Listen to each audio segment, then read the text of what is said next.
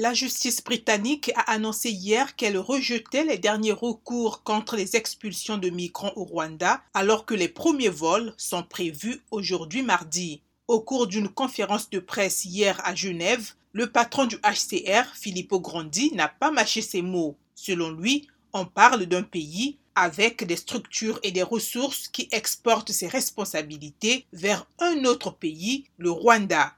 Il estime que cela crée un précédent catastrophique et pourrait inciter d'autres pays qui reçoivent de nombreux migrants à avancer les mêmes arguments pour fermer leurs frontières. Filippo Grandi confie qu'il éprouve de la peine pour les gens qui font ces voyages dangereux. Il ressent aussi de la révulsion pour ceux qui en profitent. Ce sont des criminels qui doivent être poursuivis, jugés et condamnés parce qu'ils commettent des crimes gravissimes, a souligné M. Grandi. Dire on ne prend plus ces migrants, retournez chez vous, ce n'est pas juste, a-t-il conclu.